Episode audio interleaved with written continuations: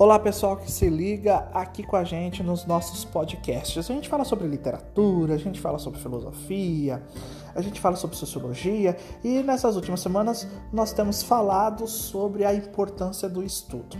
No podcast anterior nós falamos um pouquinho do processo de estudo, do que o pai pode muitas vezes ajudar em alguns aspectos. Hoje nós vamos falar da importância da alimentação. Isso Muita gente acha que não, que é só ele não ter fome, tudo bem. Não é mais bem assim, né? Que seu remédio seja seu alimento e que seu alimento seja seu remédio. Já dizia Hipócrates, considerado o pai da medicina, 400 anos antes de Cristo. E hoje, 2500 anos depois, os cientistas estão comprovando isso. A base da saúde é a alimentação correta.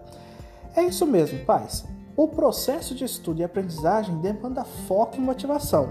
Um corpo cansado, cheio de ingredientes pesados, difíceis de digerir, toma uma energia preciosa do cérebro. A evolução que trouxe tantas coisas positivas para a humanidade trouxe também males que têm originado doenças das mais complicadas de se resolver. A comida rápida, fácil e até barata tem se mostrado a grande causadora da maioria das doenças que assolam a população. A famosa junk food, comida lixo, vendida em lanchonetes famosas, os refrigerantes e refrescos carregados de açúcar, os saquinhos de biscoitos industrializados, super coloridos e saborosos, as guloseimas doces, as frituras, a comida rápida, a farinha branca.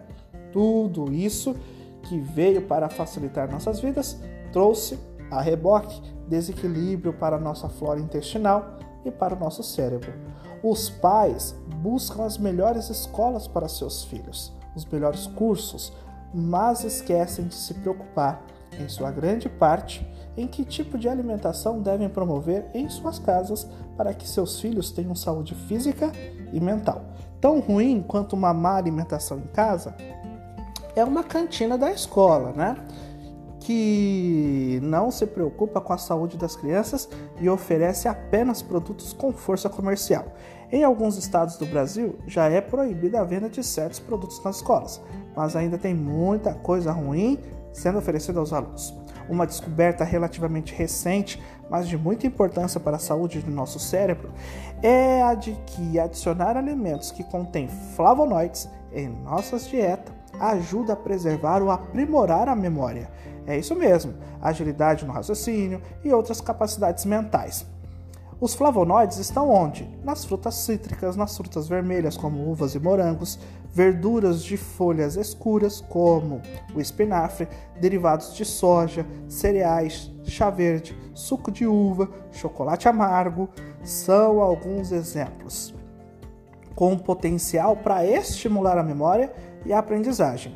Então a pergunta para vocês, pais, é o seguinte: quanto desses alimentos seus filhos ingerem em suas dietas diárias? Fritura, gordura, açúcar, carboidrato em excesso, molhos prontos, realçadores de sabores, tudo isso só serve para uma coisa: adoecer nosso corpo e nosso cérebro. Se você quer que seu filho se transforme num aluno brilhante, por tabela ainda ganhar um filho repleto de saúde, trate de cuidar bem da alimentação é muito importante, viu, pais? Então, vamos reformular aí o seu cardápio durante a semana para ajudar o seu filho no processo de aprendizagem. Aproveito para mandar um abraço aos nossos alunos, aos pais que estão acreditando no nosso trabalho e também dizer que estão abertas as inscrições para o lançamento do meu próximo livro, Rapunzel no Reino das Fadas. Será dia 20 de setembro. O local ainda não tem, porque nós estamos fazendo o levantamento de quantas pessoas irão. Então, se você que ainda não se inscreveu, é um convite. Você que mora em Sinop ou na região de Sinop, venha participar conosco, bater um papo sobre literatura. Obrigado e até a próxima!